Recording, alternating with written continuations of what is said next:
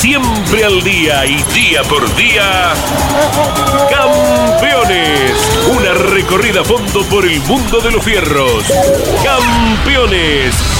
Un testimonio sin rebajes desde el taller a las pistas. Campeones. Con las noticias importantes del automovilismo nacional e internacional. Auspicia Campeones. Río Uruguay Seguros. Asegura todo lo que querés. Santiago del Estero te inspira. Papier Tay, distribuidor nacional de autopartes. Shell, sponsor oficial de la ACTC. Córdoba te ama a vos. cordobaturismo.gov.ar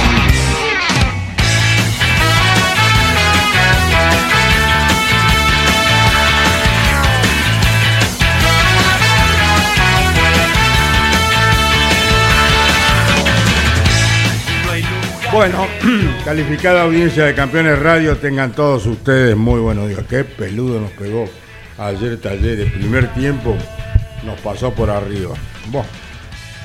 Quedamos afuera, lo, vamos a jugar la Copa allá en la Liga Cultural de Santa Rosa, allá en La Pampa. Y es una, River. una triple competencia siempre es difícil. Qué bien juega Talleres, ¿eh? ¿Eh?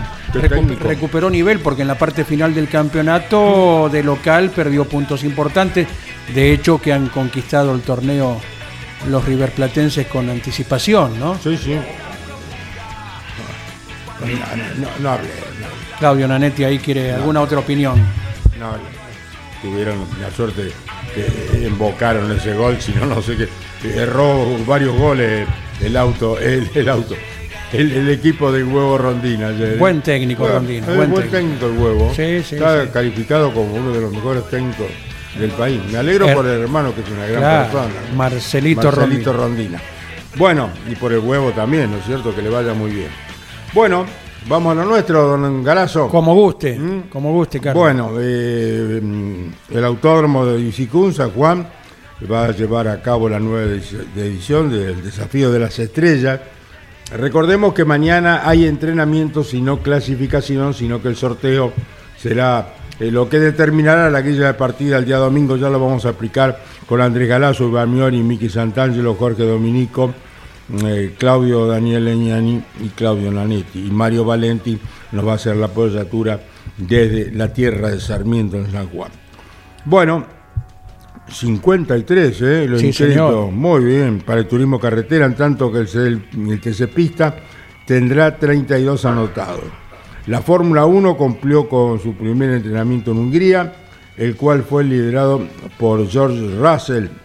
En la Fórmula 3, Franquito Colapinto clasificó en el cuarto lugar la gran esperanza argentina, Franquito Colapinto. Hoy comienza la actividad para Agustín Canapino en el óvalo de. ¿Cómo se llama? Iowa. Iowa. Iowa. Iowa. sí, sí. Iowa. Yo no, no hablo nada de inglés, por eso, por eso consulto. Hay que preguntar cuando uno no sabe. Bueno, allí el indicar tendrá doble fecha, Andrés, ¿verdad? Sí, señor, sábado y domingo, ¿eh? Así que estaremos expectantes en un circuito en el que insumirá 250 vueltas para cada carrera, 250 vueltas de un promedio con las paradas en los boxes y todo, de unos 20 segundos por vuelta, ¿no? Porque Agustín los otros días, hablando en la semana, manifestaba en 18 segundos el tiempo de vuelta, ¿no? Así que... Pero lo importante es de lo bien que ha andado en los óvalos, ¿no? Muy bien. Porque era la gran incógnita de todo el mundo, para un piloto novato, se llame como se llame, Carlos. Eh, ya desempeñarse en los óvalos, como lo hizo Agustín Canapino, la verdad no se llena de, de una satisfacción a la distancia tan pero tan buena y para las cualidades de Canapino una reafirmación más, ¿no? De moverse en un terreno tan distinto, auto y escenario, al cual viene formado, ¿no? Gran trabajo de Agustín. Shell, el combustible oficial del IndyCar. Shell, el combustible de los autos más rápidos del mundo. Bueno, en Rivera, Uruguay, está el TCR sudamericano. Va a disputar la quinta fecha de la temporada y será cobertura con Miguel Páez en Campeones Continental y Campeones Radio. Arriba Iván Miori y ya entramos en materia. Iván, ¿cómo te va? Buen día. Hola Caito, ¿cómo le va? Buenos días para la audiencia de campeones ante una nueva fecha del turismo carretera con el TC Pista también y un nuevo desafío de las estrellas, esta carrera tan particular que tiene y cuyo ganador Andy, lo decíamos ayer, lo repetimos por si hiciera falta, cuyo ganador eh, lo clasifica o lo mete entre el grupo de los 12 ¿sí? de la Copa de Oro, a no ser que el vencedor del próximo domingo ya haya ganado en la temporada, ¿no? Exactamente, es un incentivo, un premio especial y es altamente probable, no 100%, que eh, quien gane pueda ya estar de antemano o enfilado a ser uno de los 12, ¿verdad? Bueno, eso habrá que verlo una vez que termine la competencia. Eh, recordando que, bueno, los entrenamientos de mañana ya irán dando una pauta para cada uno de los equipos y después, una vez que se largue la carrera, más allá del preconcepto que cada equipo y piloto tenga, las primeras vueltas estarán determinando el momento de la detención. Muchos apuestan a hacerlos ante un eventual auto de seguridad antes de que ello acontezca, pero son dos paradas distintas, a diferencia de otras veces, neumático y o nafta, según el orden que elijan cada uno. Así que son todos los condimentos que se buscan para que tengamos ciertamente un panorama muy incierto, Carlos, eh, más allá de saber quién sacó la bolilla número uno, quién sacó la 18 o quién sacó la mejor bolilla de los más adelantados en el campeonato. ¿no? Exactamente. Bueno, eh, vamos a escuchar a Bernardo Llaver, ¿no? El mendocino comenta sus expectativas ante este nuevo compromiso en el TCR sudamericano. Está en Rivera, Uruguay, donde está el TCR, donde está campeones con Miguel Cayetano Páez. Hoy es el cumpleaños de Albertito Lo Turco. Sí, Feliz señor. cumpleaños, Alberto. Desde ya, ¿eh? ¿Eh? Uno de nuestros técnicos operadores. Exacto. No el, le más toca. joven, el más joven, ¿no? Claro, sí, un año abajo de Nanetti, está así que es más joven, y no, no se discute eso. Claro. Un año abajo de Claudio Nanetti, así que no le toca el fin de semana estar en funciones, pero eh, lo celebrará del mejor modo. ¿eh? Así que bueno, que prepare los baldes de agua para semejante cantidad de velitas, ¿eh? Que no son pocas. Feliz cumpleaños, querido Albertito Lo Turco. Lo trajo a Don Félix cuando era muy chiquito. Aprendió el oficio de su padre, que fue un gran eh, técnico operador, Don Félix. Y bueno, y está acá con nosotros. Gracias a Dios hace muchos años y que sea por mucho más. Feliz cumpleaños, Albertito Lo Turco, querido, en nombre de todos tus compañeros. Bueno, ahora sí, lo prometido. Habla el piloto del TCR sudamericano desde Rivera, Bernardo Llaver. Primera experiencia en Rivera y ya recorriste la pista conociendo los secretos de, esta, de estos 3.000 kilómetros de 3.000 metros de pista. Bueno, sí, es una pista nueva para mí, eh, está buenísimo, siempre desafiante para los pilotos ir a pistas nuevas. Eh, tenemos poco entrenamiento, así que tratando de, de achicar mucho los tiempos de adaptación, eso se hace con, con información que recibí, con, viendo la pista, analizando un poco las curvas y, y bueno, eso es lo que hemos hecho hasta ahora, así que esperemos cuando salgamos a pista tener un poco de panorama más claro. ¿Qué, qué referencia tomaste? ¿Qué, qué pudiste ver? ¿Qué sectores podría favorecer al Toyota? Sí, los sectores lentos funcionamos bien siempre con los Toyota y es una pista casi toda así. Y hay una curva muy muy difícil que es eh, la entrada a la recta opuesta, que es un, curvo- todo un curvón amplio, rápido, que es ciega, o sea, no se ve nunca. Entonces, eh, eh, eso va a ser creo lo, lo que más requiere adaptación. En lo que respecta a esta experiencia de temporada completa en el TCR, ¿cómo, cómo es tu balance hasta mitad de temporada? Ha sido bueno, creo que hemos estado bastante bien, peleando ahí entre los primeros puestos casi siempre. Por ahí no del todo contundente como para poder eh, lograr victorias, eh, eh, digamos, no, no tan trabajadas, sino eh, hemos estado siempre peleando ahí adelante, pero con un par de, de rivales un poco más rápidos, pero estamos trabajando carrera a carrera y aparentemente vamos mejorando. Compartimos el fin de semana. Muchas gracias, saludos. Bueno, mira Bernardo Llaver en diálogo con eh, nuestro compañero Miguel Páez. ¿Qué dice, amigo? Recién eh, Andy mencionaba esta particularidad, así se dice, del desafío de las estrellas, eh, que tiene el- el- como eje central que la carrera del domingo se larga por sorteo. Se dividen en tres grupos, en tres biombos, entre los más retrasados en el campeonato que largan adelante, los de mitad de pelotón que allí se mantienen, y los que más adelante están en el campeonato, los actuales referentes, que largan desde el fondo. ¿sí? Por eso vamos a mencionar, si le parece, Caito, quiénes son los pilotos que tienen la chance de sacar la bolilla número uno. Estos son los pilotos que largan del 1 al 17. Atención. Facundo de la Mota. Local. Exacto. Que ya lo sacó una vez. sí, señor. ¿Cómo se acuerda, Carlos? Bien. Sí, sí. 2019 fue Sí, Facundo de la, de la Mota. Humberto Krujowski. Norberto Fontana. Es llamativo ver un apellido como Fontana eh, que tenga la posibilidad de sacar la bolilla 1. Quiere decir que está lejos en el campeonato, el titán de Arrecifes. El gigante, perdón, de Arrecifes. Carlitos Okulovich también está en este grupo. Martín Vázquez, Nicolás Cotiñola, Matías Jaraf, que la sacó el año pasado. Kevin Candela, Gustavo Michelud, Augusto Carinelli, Martín Serrano, Leonel Sotro, Federico Iribarne, Gastón Ferrante, Diego De Carlo, Juan Gaberli- Gaberlino y Gastón Cruzita que retorna este fin de semana. El gato Cruzita, aquel campeón del TC Mouras, eh, que ha tenido un parate, cuestión presupuestaria, lo habían alejado de la actividad. Mecánico, así que acompañante, ha, ha probado de todo, Claro, Cruzita, ¿no? claro, claro. Fue acompañante de Silva y Fontana cuando Claro. fueron campeones. Mirá vos. Corrió en monopostos en la Fórmula Metropolitana en su momento, en la Fórmula Renault. Eh, Campeón del Mouras, con eso tenía el pase al turismo carretera, Claro. año de por medio de TC Pista, que lo hizo hace tanto tiempo. Y bueno, hasta la carrera anterior trabajando en el ámbito del TC Mouras, eh, como integrante de equipo, como técnico. Sí, sí. Así que el gato, Cruzita, como se lo conoce cariñosamente, ha transitado todos los eh, sectores, todos los eslabones del automovilismo. Como hay varios, ¿no? Como por ejemplo, eh, bueno, el Chispa Uranga, que Ah, también verdad. fue técnico, acompañante, y el Chispa Uranga cuando quiso ser corredor, se dio un golpe en el Rosendo Hernández con un Bora, no terminó de volcar el Chispa y ahí dijo, esto no es para mí, sigue al frente hoy de, de la escuadra que tiene eh, tres autos en el turismo carretera, el Chispa Uranga. Que fuera acompañante de, De Acuña. de Fabián Andrés Claro, Acuña, tantos Claro. años, ¿no? Con él eh, pegaron esas siete vueltas en el vuelco en Olavarría, ¿se acuerdan? Claro, no? sí, sí, sí. Eh, nos contaba más adelante el Chispa Uranga, salían de boxes y él en esos momentos se utilizaba, ¿se acuerda? La, la- la tabla con la planilla para ir anotando todo. Exacto.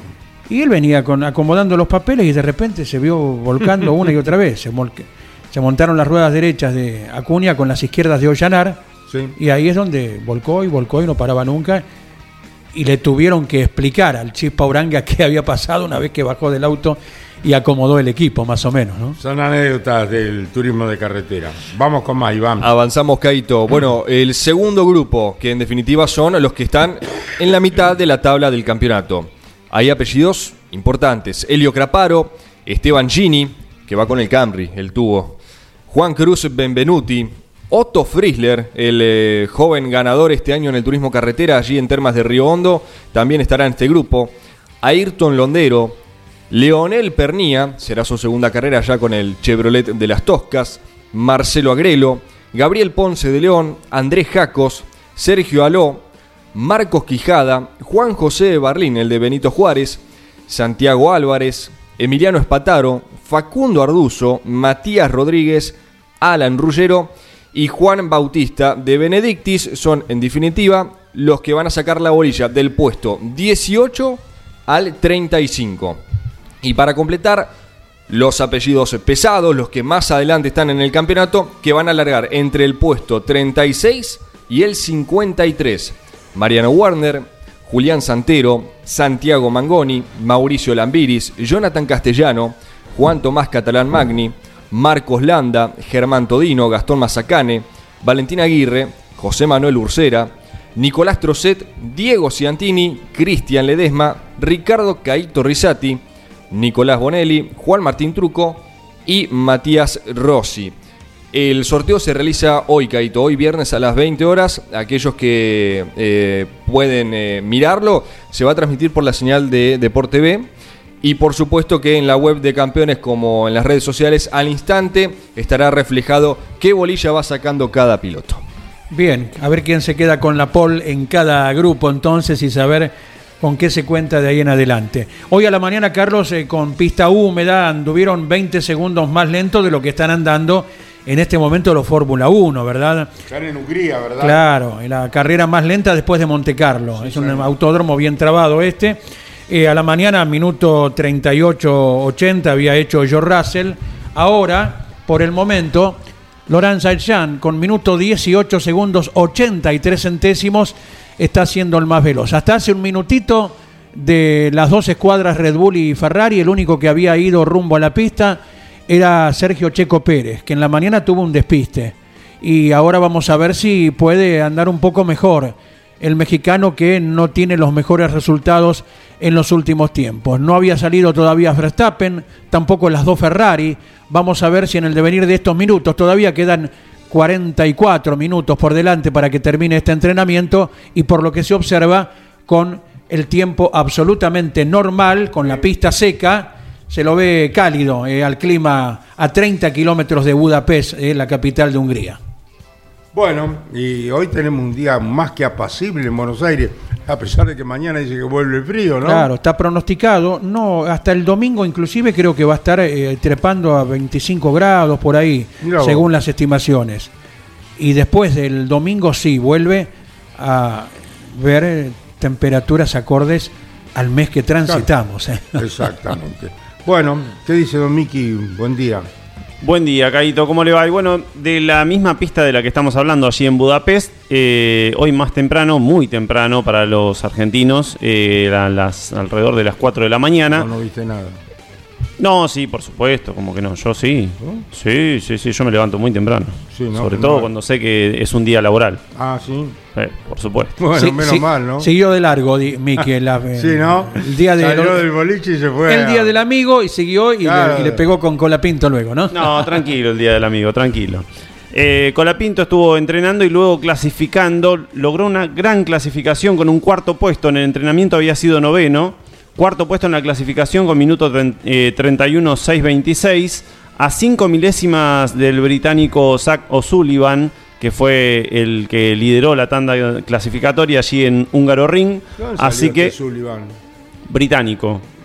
sí, joven de 19 años, si no me equivoco. Eh, pero sí viene teniendo una buena temporada, así que se ve que es un piloto que tiene una gran proyección. 19 años. 19 años. 20 tiene Colapinto, Franco Colapinto, eh, que como decíamos ha sido cuarto. Mañana a las 4.50 del sábado será el sprint a 19 vueltas, que en el que Colapinto largará octavo. Luego en la final del domingo, que será a las 3.25 de Argentina, un poco más complicado para levantarse a esa hora. La final será a 24 vueltas y Colapinto estará desde la segunda fila. Bueno, ojalá le vaya bien a esta gran esperanza que es una realidad. Franquito Colapinto, hay que, ayudarlo y apoyarlo para que logre el objetivo de llegar a lo que tanto ansiamos, que es la Fórmula 1. Bueno, vamos a tomar el contacto ahora con el que más sabe, ¿no? El profesor Alberto Oscar Juárez. Buen día, Alberto, ¿cómo estás? ¿Cómo te va, Carlos? A ver, Alberto, a ver si mejoramos. A ver, ¿ahí me escucha bien? Ahora, mejor, ahora mejor. Adelante, profesor. Te decía que no el que más sabe. Si de pronto trato de ser, eh, de aprender eh, cada día estudiando cada una de las cosas que tanto me gusta que la técnica de los autos, ¿no? Si más que las carreras. Veces, vos sabés que eh, en función del respeto que me tienen muchos eh, técnicos, ingenieros del automovilismo argentino, cuando descubro algo, a alguna asociación que hacen, eh, digamos, no la transmito, no, no la explico. Eh, doy tres o cuatro carreras de, de, handicap, te digo, para que después de pronto sí lo comparta con alguien. Bueno, en la Fórmula 1 es muy difícil llegar a eso. Alguna vez en las pruebas llegué a ver algunas cosas, y en este caso, Adrián Lewis, mi ídolo, junto con Enrique Calabroni, de la Fórmula 1, diseñador excepcional. Yo creo que la diferencia que ha hecho Verstappen eh, no solo tiene que ver con su gran conducción, con un motor Honda que tiene mucha potencia, sino también con esa creatividad que tiene Adrián eh, cada vez que cambia un reglamento y fíjate que a partir de la modificación del reglamento todavía no había cambiado como sí cambió en los dos, últimos años están eh, los campeonatos de, de Verstappen, ¿no? Bueno, y eh, hoy, a través del despiste de Checo Pérez, a quien yo disiento a veces en el nivel que, que se comenta oficialmente de este mexicano cuando dicen que es mejor piloto, el mejor piloto argentino, eh, mexicano de la historia, para mí fueron los hermanos Rodríguez, y te digo los dos. Vos lo conociste también, lo viste No, trabajar en pista, ver, tanto Pedro como Ricardo, eran unos pilotos de primerísimo nivel, ¿no? Eh, de hecho, contratados por Ferrari en un momento. Bueno, pero vamos al hecho de hoy. Cuando se despista Checo Pérez, levantan el auto y ahí aparece el piso. ¿eh? Una foto que mm, alguien me la mandó, bueno, la amplié y lo observé y la comparé con algo que creo que hicimos una nota en la página de Campeones, Carlos, sobre la forma en que Adrián Lewis había resuelto el rebote, el porpoising, como le dicen en inglés, me gusta más decir de flotación y rebote, que genera el efecto suelo cuando el volumen de aire, ya sea por velocidad o por altura de auto, supera físicamente que puede pasar en la parte más estrecha de, del ala, del perfil del ala, la más, más llegada al piso, el auto se elevaba, dejaba entrar el aire lateral, se generaba un desequilibrio aerodinámico, el auto se elevaba, bajaba, golpeaba, eh, así lo explicamos oportunamente Carlos en Campeones. Después aparecieron soluciones para disminuirlo hasta casi evitarlo, te diría. Eh, recuerdo una que hizo McLaren, puso prácticamente una válvula de sobrepresión en los laterales, pero Adrián fue bastante más ingenioso estableciendo esa diferencia que producen los grandes en, en el oficio que tengan, ¿no? Y bueno, hizo un piso que tenía cinco canales abajo del pontón donde está colocado el ala. Y cuando el circuito es rápido, se llega realmente a un momento eh, de que ese efecto suelo del ala, eh, por la velocidad con que se desplaza, eleva notablemente el volumen de aire que golpea en el interior del pontón. ¿Y qué hizo él? Bueno, dividió en cinco canales, así se vio en otro fuera de pista, ¿no? Cuando lo elevaron al auto. Tres de esos canales le daban el aire al, eh, al, al ala e invertida, o sea, al componente del efecto suelo, que hoy es la máxima razón aerodinámica de carga que tienen los Fórmula 1. Cuando se atoraba, permítaseme el término, ¿eh? y en lugar de elevar el pontón como tenían los autos que no resolvían la flotación y rebote, al aumentar allí el volumen, el aire aumentaba de presión y encontraba lateral a esos tres canales divididos por los deflectores, otros dos canales y por ahí descargaba. Así vimos el, eh, el piso anterior, ¿no? Que fue toda una novedad que Horner dijo, eh, no importa, eso no, no les alcanza, no sirve. Sí, sirvió porque luego Mercedes y Ferrari hicieron un- una copia aproximada, pero nunca completa como la original de Adrián en los Red Bull. Aquí hoy el circuito es un circuito tremendamente trabado, vos lo conocés, Carlos. Eh, el de Hungría- es un circuito donde las velocidades Sí, máximas se- alcanzan en pocos lugares. trabado te digo. El. DRS eh, tiene muy pocos sectores y sirve muy poco, porque es casi un cartódromo, ¿no? Entonces, ¿qué hizo? ¿Qué es lo que vimos hoy cuando elevaron el auto de eh, Checo Pérez?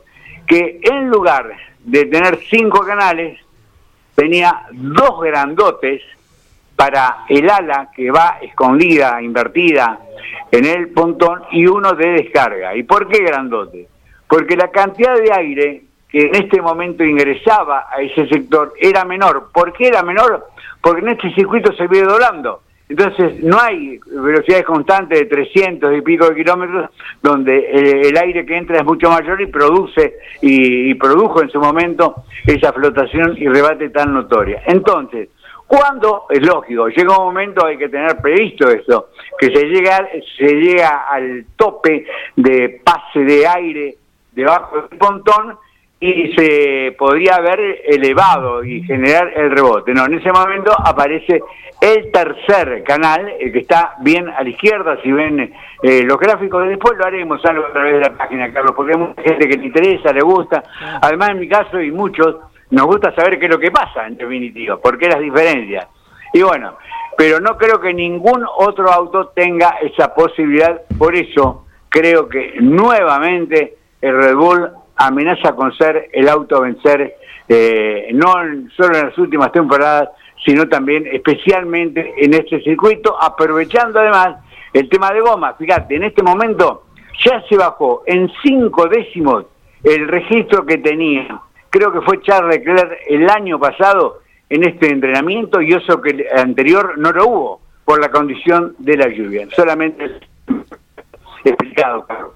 Ahora Alberto buen día, el que tomó la fotografía, la verdad, bastante despierto y creemos que apuntó al tema que estás tratando. No, no fue una fotografía a un auto que se lo iba llevando la grúa. Yo te digo la verdad, muchas veces he visto cosas de ese tipo, ¿no?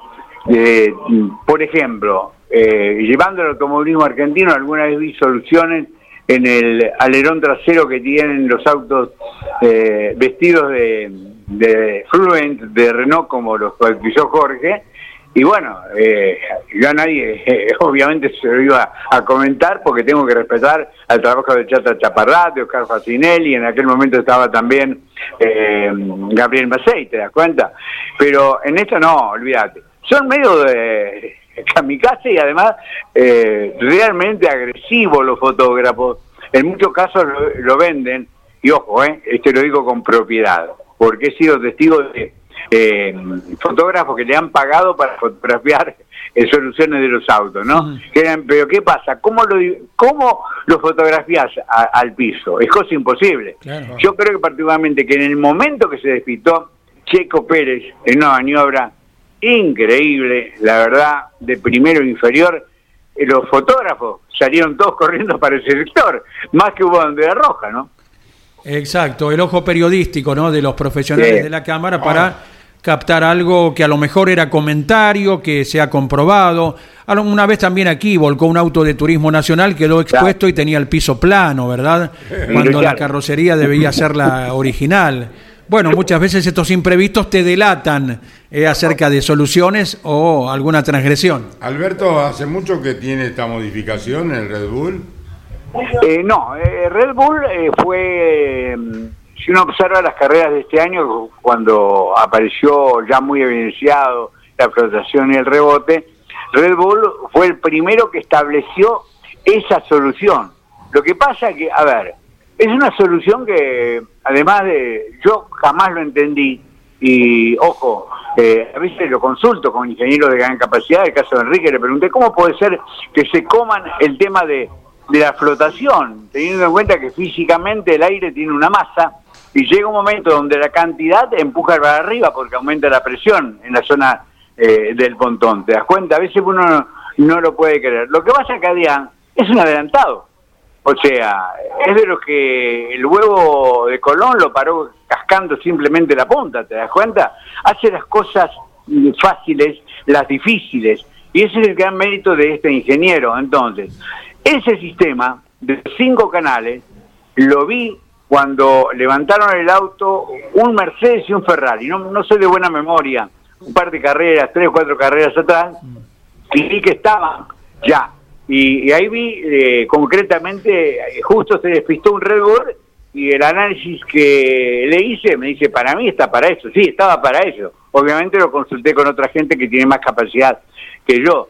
Lo que pasa, que, a ver, no sé si a mí se me hubiese ocurrido dividir o modificar la cantidad. A se le ocurrió. Y hoy seguramente eh, él dirá, bueno, tendré que descubrir algo más y, otros dirán, tenemos algo para copiar de nuevo y tratar de aparejar o de igualar, aproximar la performance de Red Bull, ¿no? Siempre ha ocurrido, Carlos, desde aquellos tiempos inolvidables. Por ejemplo, la, la, década de Reutemann a todos nos pega de una manera inolvidable y, en ese transcurrir que las polleritas primero de cepillo, como si fuera un, un cepillo de para barrer, después las de cerámica, después se anularon después la suspensión hidroneumática. Las hidráulicas para clasificar, ¿no Y las aplicaba uno y a la carrera siguiente las tenían todos, ¿no? Sí, ahora, Andy, eh, Carlos, ¿se acuerdan cuando la gente de McLaren inventó el tercer pedal? Ajá, cierto. ¿Eh? ¿Te acordás? Sí. O sea, para frenar como los aviones. O sea, una llave te permitía elegir mayor frenada en una de los trenes de rueda, el derecho o el izquierdo. Vos frenabas el de la rueda de adentro, ¿te das cuenta? Entonces, había una autodirección como el que tiene el avión cuando maniobra en el piso, ¿no? Que frena una rueda para que la otra lo permita, le permita doblar. Y eso, con eso, vos ganás en velocidad de dirección. O sea, tenés que girar menos el volante y obviamente tardás menos para girar y para ponerlo derecho. Sí, y sí. con eso te permite, eh, hasta te diría, frenar antes y acelerar después. Después lo prohibieron, ¿no? Eh, no lo voy a nombrar. Pero un periodista que, que es bastante bravo con eso y que gana mucha plata con eso, había fotografiado eh, eh, ese elemento, ¿no? Eh, lo tengo muy, pero muy, muy bien presente. Pasó con el DAS también. Eh, dentro del reglamento, esto es un deporte de vivos y también de creativos, porque no, mm, no tengo que olvidarme de una de las creaciones más importantes, la más eh, ingeniosa que hizo eh, Enrique Scalabroni, lo publiqué hace mucho tiempo eh, en la revista Corsa, que eh, luego heredó buena parte del equipo en campeones, el, el auto rombo. O sea, un auto que tenía una rueda adelante, ¿no? Carenada por la trompa, dos ruedas laterales a la altura del piloto y una sola rueda atrás, ¿no? Sí. Entonces doblaba con menos radio, con menos ángulo, fue un- eh, además aerodinámicamente era tremendo, a punto tal que en la simulación de Monte Carlo, ya existían algunos programas de simulación, fue 14 segundos, epa, sí, Oh. 14 segundos más rápido que el auto convencional.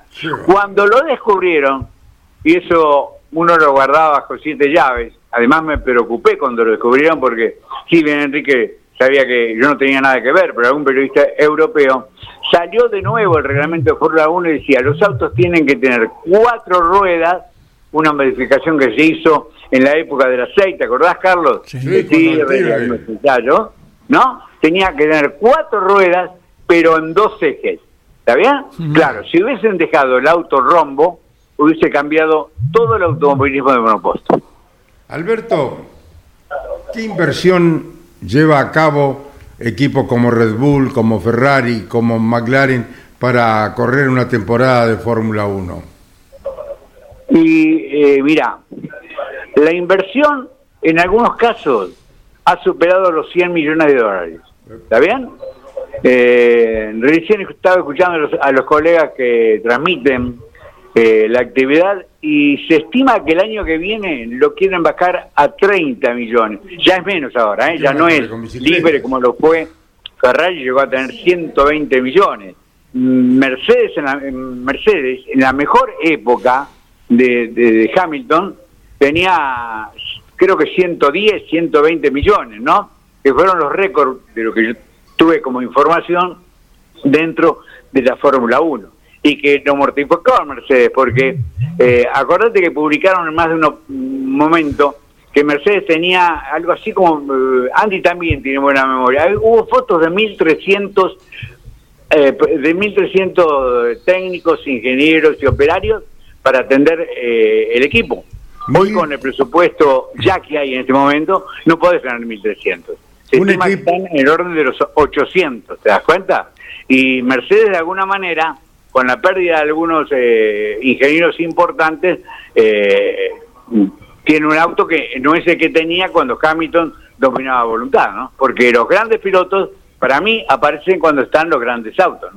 Alberto, eh, no solamente la gente que concurre a las carreras, los mecánicos, los técnicos, los directores de equipo, sino lo que conforma todo el entorno durante la semana del trabajo. Por ejemplo, Red Bull, que es eh, el equipo que mm, domina en estos momentos, ¿cuántos eh, empleados, por decirlo de alguna manera, tiene Red Bull en toda su conformación de equipo? Eh, eh, o lo que dicen, yo siempre me, hablo de la información que recibo, ¿no? Sí. Entre 750 y 800. Lo que pasa, Carlos, que mm, cuando vos tenés un gran maestro y aplicás los beneficios y los sistemas que existen para realmente asistir ah, al ingenio, lográs eh, estas eh, diferencias notables. porque eh, Europa no es como Argentina. O sea, vos si tenés eh, que usar un programa mm, de simulación, de cálculo, resistencia, estructura y demás, tenés que abonar una licencia. ¿Te das cuenta? Y bueno, eh, hay gente que, esas, eh, digamos, esos programas a veces están en internet y hay gente que sabe cómo, cómo digamos, piratearlo, a ver si se, para que Sí, la sí. gente lo entienda. Pero llegas, te llegan a descubrir un pirateo en un equipo Fórmula 1, lo publican y hay una sanción importante monetaria. Y no solo eso, no solo eso. Si llegan a descubrir, y no es completamente difícil hacerlo, que tenés ingeniería fuera, fuera del staff que figura como staff oficial de categoría, tenés la misma penalización. Es decir, si acá un ingeniero trabaja para un equipo como William, por ejemplo, o cualquiera, Renault, que vos digas, ¿no? Eh, tiene que estar declarado. ¿Te das cuenta? Tiene que estar declarado. Porque hay, mm, digamos, eh, contratos de confidencialidad que así lo imponen. Sí, ya ha habido algunos problemas, Ferrari en su momento ha tenido algunos problemas eh, con un ingeniero que eh, di- dijo Sí. cosas que, que Sí. eran de confiabilidad y, y sin embargo, este, bueno, trascendieron y tuvo, tuvo problemas y sanciones económicas, ¿verdad? Sí, ¿qué te parece? Eh, no admito repreguntarme, ¿eh? pero sé que en Indianápolis actualmente existe. ¿Así? Sí, sí. No tan eh, estricto, pero no es fácil. Vos. Bueno, Alberto, fantástico todo lo que has entregado, que es maravilloso material. Va a estar en las páginas de campeones, en internet, en la web, en todos lados. O sea, eh, si usted quiere eh, desasnarse como lo hemos hecho nosotros, bueno, siga todo este trabajo que ha hecho el profesor Alberto Oscar Juárez, que menos mal que no tiene la máquina de fotografía en su casa, pero ha tenido un amigo que ha sabido sacar buenas fotos y entérese cómo es la Fórmula 1 actual. Eh, Gracias, Alberto. Eh, eh, gracias a vos, Carlos, por eh, tenerme permanente todavía después de casi 57 años eh, en el equipo. Gracias a los muchachos que todos colaboran, porque tengo una muy buena ra- rueda de auxilio con Miguelito Paz. Cuando encuentra algo, enseguida me lo manda y algunos otros muchachos también. Y, y yo se los pido que me lo hagan, porque aun cuando yo lo tenga, a veces no lo tengo. Entonces me permite seguir eh, estudiando. Y el compromiso, Carlos, y la preocupación de que se haya entendido lo que traté de explicar. Abrazo enorme para todos. espera, espera, la última consulta, Alberto. Vos tenés un hijo exitoso, eh, tenés, eh, bueno, los dos, Maxi este, y Gustavo son exitosos, cada uno en lo suyo. Pero con Maxi, ¿se consultan cosas? ¿Te consulta el ingeniero exitoso que es Maxi Juárez? No, no, eh, es cierto, no hablamos nada. Porque él sabe que yo soy un bocón. ¿Sos qué? Porque, a ver, te digo por qué, Carlos. A mí me gusta elevar el nivel de la actividad donde puedo. Eh, lo hago, lo hice y lo sigo haciendo en la parte docente. ¿Está bien? Sí. Entonces, eh, de la misma manera que a veces le he visto cosas que él resolvió y me las callé tres o cuatro carreras, después no me las callé. Entonces hablamos lo justo y necesario. Te lo digo de corazón y te, te lo juro. Hubo cambios de Maxi dentro de, del automovilismo, de equipos, pilotos que eh, llegaron a su asesor- asesoramiento, sin ir muy lejos. sin Haber muy construido el auto campeón del Gurí en su momento, el Ford. Sí, fue uno de los primeros, creo que el primer auto diseñado por computación. Pero vos sabés que el día que llegamos a La Pampa este año, y, y Agustín me dice, vos me tenés que dar una mano. Yo lo miré como diciendo que te doy una mano. Te saludo, le digo, dice, no, me tenés que dar una mano para que para que Maxi se venga conmigo. No, yo no sabía que ya tenía eh, tenía eh, la charla con él, ¿te das cuenta? No, no, no, eh, cuando entró con Trota, creo que me lo dijo, a ver, eh, Culela creo que me lo dijo. Yo no sabía que entró en el equipo oficial, eh, que representa a Renault o a la Comisión Nacional. Eh, tratamos de hablar poco, y es mejor, de la misma manera que con Enrique tuve el temor de que si él pensara que si hubiese sabido el auto rombo por mi responsabilidad, porque no, eh, no lo había ocultado, todavía tengo el papel que me mandó. Mandó esos fax, la verdad que se distinguen, todavía lo tengo.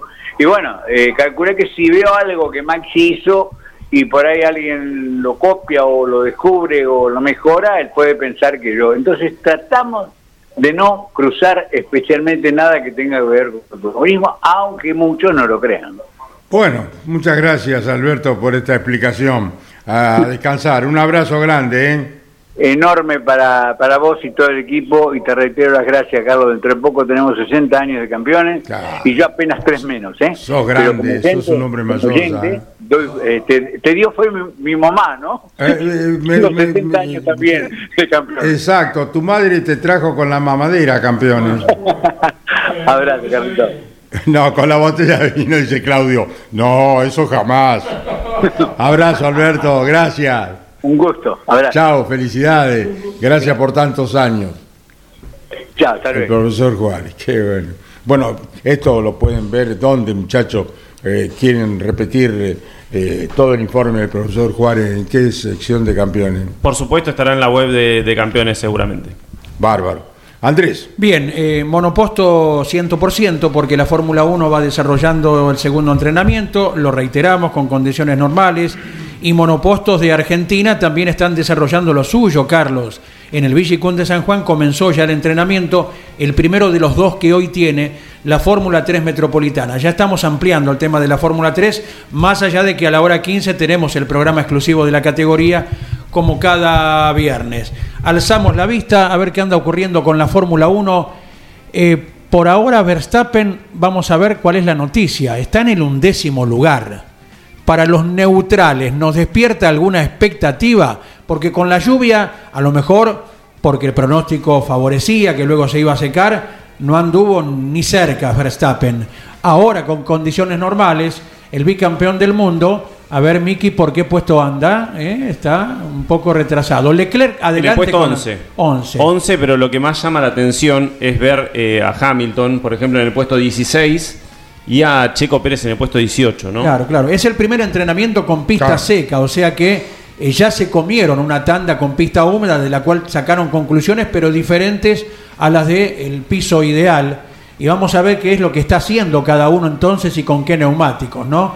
Leclerc que está al frente, Norris, eh, que viene de una gran carrera en Gran Bretaña, en Silverstone, está en el segundo lugar.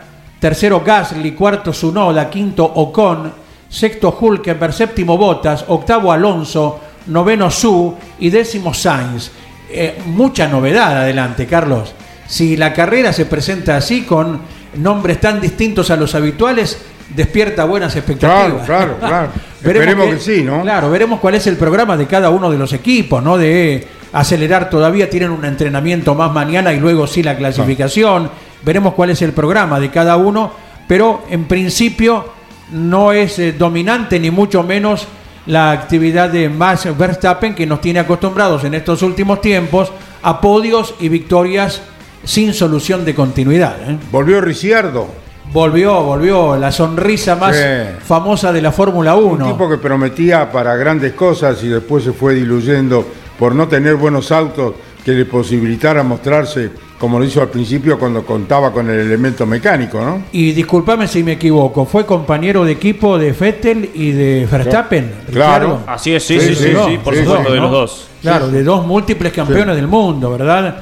Eh, así que también estuvo acompañado por eh, pilotos con conquistas importantes. ¿A quién está suplantando Ricciardo? al eh, piloto Nick de Vries de Países Bajos. El neerlandés. El neerlandés. Que no tuvo buenos resultados para nada y bueno, digamos que se limpió solito, ¿no? De alguna manera. ¿Con qué marca corre? Alfa Tauri. Alfa. Alfa Tauri, que es lo que era Toro Rosso, que es la segunda, la segunda escudería de, Sí, porque estaba de piloto suplente de de mm, Red Bull, ¿no? Ricciardo era el, piloto, sí, sí, sí, el, tercer piloto, digamos, de Red Bull. Claro. Eh, y por eso lo ponen en, este, en, esta posición. Algunos han dicho que tal vez es como un precalentamiento para ocupar el lugar de, del mexicano. Sí, le dan la licencia, la licencia a Becerra, me parece, ¿no? Bueno, Miguel Cayetano Páez está en Rivera, en la República Oriental del Uruguay. Bueno, esperemos que te vaya recomponiendo luego de mm, la pérdida de tu querido padre. Un abrazo grande, Miguel, en nombre de todos tus compañeros y te escuchamos desde Rivera con el TCR sudamericano. ¿Cómo le va, Carlos? Muchísimas gracias, muchísimas gracias a todos los que me acompañan en este momento. Eh, los abocamos lo que es la actividad deportiva, ya eh, aquí estamos en Rivera del Liberamento, en el límite país de Brasil. Estamos ubicados en el predio del Parque Gran Bretaña, donde está el autónomo Eduardo Prudencio Calavera, y por la mañana se realizaron algunos eh, eh, algunas caminatas, los pilotos fueron a chequear diferentes sectores, vamos a molestar a uno de los que gente que el año pasado le fue muy bien, porque pudo recuperarse de una mala experiencia eh, con alguna penalización, alguna rotura de, elementos, eh, en ese momento con el equipo Lincoln Co. Pero hoy está abocado lo que es el equipo Toyota, y estamos hablando de José Manuel Zapac, a quien le preguntamos cómo se va preparando después de esta primera parte de que aquí arranca la segunda, la quinta fecha. Manu. Hola, buenos días. Eh, bien, bien. Estamos bien preparados. El equipo siempre venimos evolucionando y aprobando alguna, alguna cosa, vamos a estar decir. La persona eh, que tenemos bastante subida, bajada, más lentas, eh, creo que es lo que mejor nos cae en el auto. Eh, la es muy bajar donde sabes que se ve box y varias cosas, así que acá y sobre todo contento de que tenemos un clima, porque el año pasado había lluvia, cortaba horrible, eh, mucha humedad y hoy la verdad que un día de solcito estamos así, eh, contentos sobre todo por eso. 23 grados la temperatura, Carlos, un viento noroeste que está soplando en este momento en el sector de la pista, nosotros estamos resguardados en el paddock, pero le pregunto al menos a Parque, que coincide con lo que dijo hace instantes Javer, Bernardo Javer, en el micrófono de campeones, ¿no? El Toyota es candidato para andar muy bien aquí en Rivera. Ojalá, hoy, a esta hora, somos candidatos. En el primer entrenamiento veremos cómo estamos. Pero pero sí, creo que sí, creo que nos cae mejor este circuito que, que, Termas o que Interlagos, eran circuitos más difíciles, más grandes para, para nosotros. Y cuanto más chiquito vamos con las pistas, creo que mejor nos cae. Así que nada, creo que este circuito y los que vienen deberían caernos bien eh, pero bueno, siempre todos están trabajando para andar adelante y supongo que ninguno debe decir que, que, que le va mal acá, así que nada, nos tiene, nos tiene que ir mejor que el resto. Los escucha Caito, Andrés Galazo y Miki Santangelo en Campeones Radio, José Manuel Zapata. Bueno, José Manuel, un gusto saludarte y nos alegra de que seas tan optimista para este fin de semana con el TCR sudamericano, que transmitirá Campeones por Continental y Campeones Radio y espero que la pasen muy bien allí en la hermana República del Uruguay, limitando ya con Brasil. Sí, así, así es, la verdad que lindo estar acá, eh, estamos bien, bien, bien en la frontera, nos unimos un poco, ahora estamos en Brasil todavía, ¿no? Pero qué lindo, lindo circuito, eh, muy bueno, está en el medio de la montaña con subida, bajada, peralte, la verdad que es un circuito bastante técnico y lo hace, lo hace divertido para, para manejar. Manu, buen día. Abrazo grande, buen día. Abrazo te saluda. Los hipotéticos lugares de sobrepaso que siempre el público pide, ¿los tiene el trazado? Sí, sí, este trazado la verdad que tiene para, para pelear y dar pelea. Eh, yo creo que la, la última frenada, ¿no? Después de esa recta larga, creo que es un lugar clave y, bueno para hacer un sobrepaso ahí en esa frenada. Y la frenada de la 1 también, porque a veces la recta principal es cortita, pero, pero da como para, para apretar, tirarse por adentro, por afuera, y la verdad que al tener tantas idas y vueltas izquierda-derecha, como para, en esa parte trabada, por ahí, viste, probar por afuera, después te queda para adentro, entonces hay, hay para jugar y, probar, yo creo que en varios lugares del circuito, excepto la subida esa rápida a la derecha que da a la contrarrecta, creo que en, cualquier nos podemos animar. Un abrazo y feliz cometido, Manu. Cariño a tu padre. Dale, gracias, muchas gracias. Bueno, mi querido Miguel Cayetano, estaremos en contacto a lo largo de la promoción de Campeones Radio y bueno, Campeones Continental. Mañana estamos desde las 2 de la tarde con todas las transmisiones, incluso la Fórmula 1, lo que produzca Agustín Canapino en los Estados Unidos y tu participación con el Sudamericano. Feliz estadía en Rivera, Miguel. Gracias, Miguel. Será hasta cualquier momento. Te esperamos. Bien, Carlos, para simplemente resumir el informe de hoy, eh, más a las 16.05 habrá la prueba de check-down para los pilotos, son 21 los presentes. Ah, cabe recordar que el TCR por primera vez en su historial aquí en Sudamérica tiene tres representantes de diferentes países en las primeras posiciones. Encabeza el campeonato Ignacio Tener, 85 puntos. Está segundo el señor Rafael Reis, 17. Y tercero el uruguayo Juan Manuel Casera, 8 puntos del joven piloto de Radatili. Mañana la actividad a las 10 y 10 y 12.20 los entrenamientos y a la hora 16, cuando estemos al aire por Campeones Radio, la clasificación de los 21 presentes en el autódromo Eduardo Prudencio Cabrera de la ciudad de Rivera, en la República Oriental de Uruguay. Eh, Miguel, tengo una consulta. Sabido es que eh, Toyota no puede presentar equipo oficial por ser el constructor de los autos. ¿Quiénes están en la, eh, pre- representando, trabajando en la escuadra esta que es eh, al margen de la participación de eh, Toyota oficialmente? En la escuadra Toyota Team Argentina están presentes José Manuel Zapata, asistente habló por el micrófono de Campeones Radio, y Barber. El equipo Paladini Racing lo hace. Eh, Fabián San Antoni, Juan Ángel Rosso, quien ganó el año pasado las dos competencias cuando entonces corría Colonda, y se suma a partir de esta fecha el campeón de la categoría, Fabricio Pesini, el piloto de San Luis. ¿Y qué técnicos y quién es el director deportivo de esta escuadra? Del Paladini Racing, eh, Víctor Rosso, junto a Sebastián Martino. ¿Y en la otra? Está Grosseri, Aznares y el director general es Darío Ramonda. Croseri. Eh, Sí, Ra- eh, Ah, Rafa, ingeniero. Rafa Croseri, el Ah, bahiense, bueno. sí, sí. Rafael Grosseri. Bueno, bueno, magnífico. Queríamos saber cómo se conformaba el staff de esta escudería. Un abrazo, Miguel, feliz estadía y estamos informando en Campeones Radio permanentemente del TCR Sudamericano de Rivera, República Oriental del Uruguay. Chao, campeones.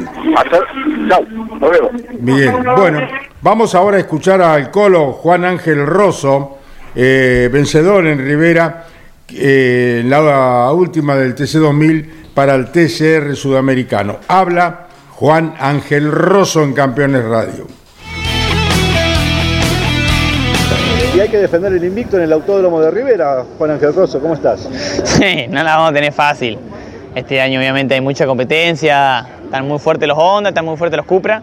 Y nosotros si bien venimos en una línea de mejoría, creo que el objetivo no es defender el invicto, sino buscar el mejor resultado posible del año. Eh, obviamente que lo que nos queda es un podio, porque ya en Interlagos hicimos un cuarto puesto, el auto había andado muy bien, tuvimos un par de problemas con fiabilidad y eso nos complicó, pero, pero creo que el, balance fue muy positivo y ahora lo que tenemos que esperar aparte del fin de semana es seguir mejorando. ¿Hay alguna novedad en la pista, lo que pudieron ver con Fabián, con Fabricio? Sí, sí, está, no sé si pintada o le tiraron un asfalto fino arriba. Está mejor que el año pasado, en algunos aspectos también mejor en cuanto a la, la seguridad, las gomas. Así que, bueno, los boxes. La verdad que le, hicieron unas obras a al autódromo, se nota, se lo ve muy lindo. Eh, el dibujo de por sí ya me gustó siempre, un autódromo con muchas curvas, muy entretenido para manejar, eh, de baja velocidad, creo que sexta no sé si vamos a llegar a poner, así que creo que, que está lindo, que está para disfrutarlo, así que bueno, esperemos que el balance sea positivo, así también me lleve un buen resultado. Como fue en España, en la apertura del TCR español. Sí, obviamente, bueno. Es otra situación, la circunstancia. Allá era otro auto, otro equipo, un auto desarrollado. Nosotros estamos en otra situación acá, estamos desarrollándolo, pero, pero venimos por buen camino. Así que eh, obviamente que el objetivo es alto, la perspectiva también y las ganas también. Así que vamos, vamos a ir por un buen resultado seguro. ¿En qué punto del desarrollo están? Y ahora estamos en un punto completamente nuevo porque homologaron las bombas de freno Tilton para el Corolla y nosotros las cambiamos, yo no las probé todavía, así que las voy a probar recién hoy. Así que es una novedad. Eh, dependiendo de cómo caiga eso, hay que purgar los frenos, tiene toda su, complejidad, pero yo creo que, el auto viene cada vez mejorando más. Hay que ver también la dirección, que fue el problema grande que tuvimos en Interlagos. Y supuestamente le hicieron una mejoría, así que vamos a ver si, si surte efecto o no. La palabra de Juan Ángel Rosso. Y ahora en Campeones Radio habla el joven piloto de Radatile, que es el actual líder del certamen y palpita en una nueva fecha junto a la escuadra de Martino.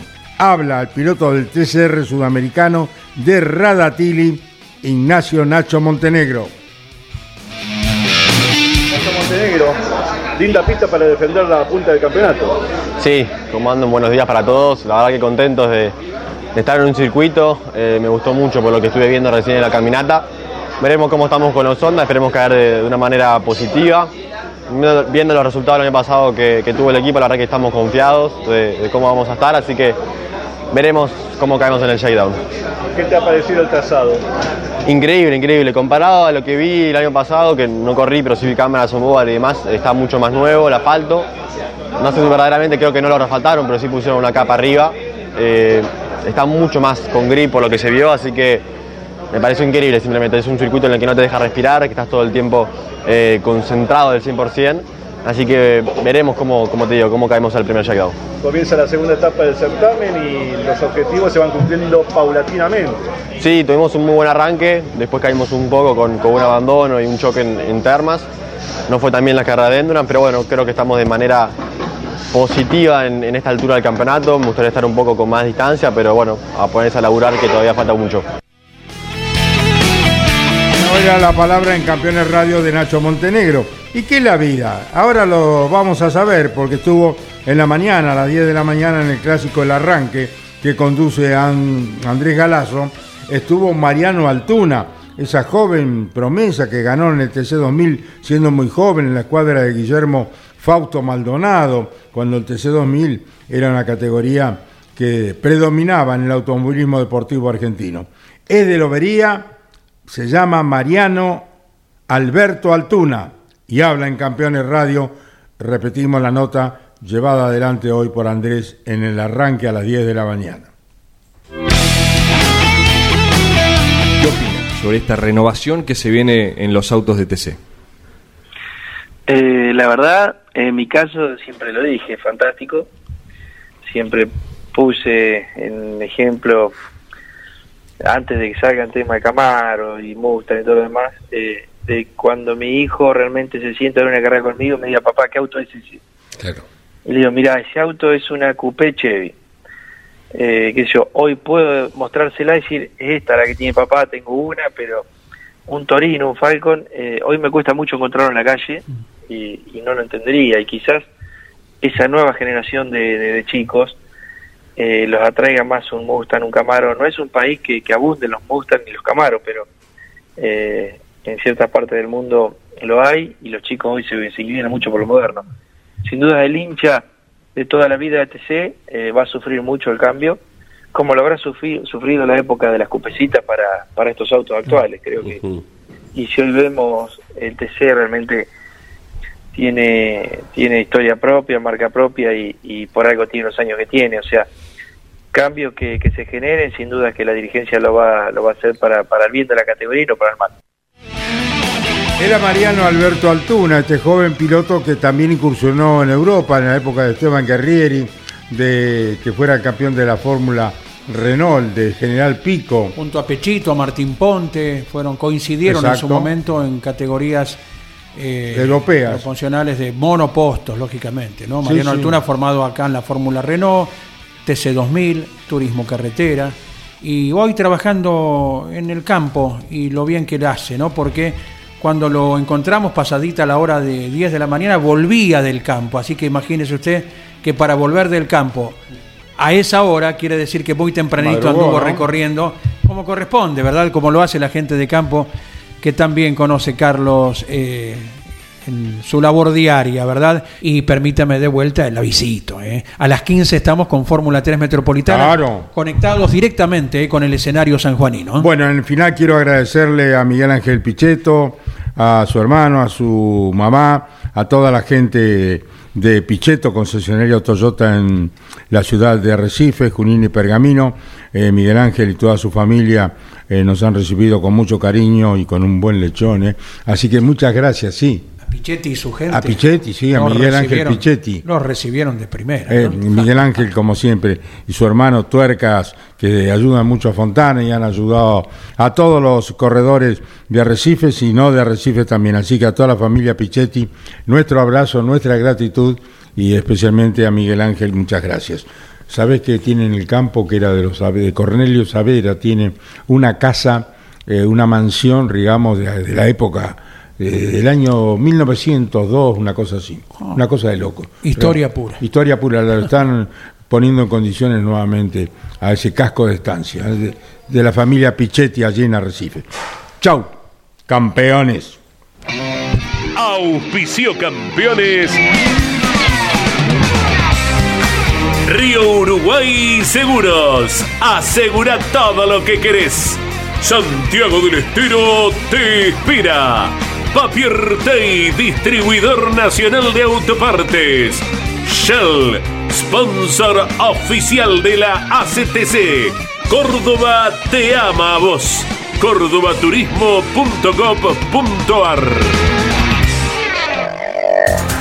Lo que necesitabas saber lo escuchaste en Campeones. Ahora seguí en Campeones Radio, porque las noticias no paran. Campeones Radio, 24 horas de música y automovilismo.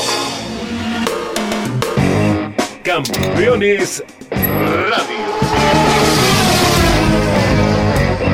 Una radio 100% automovilismo.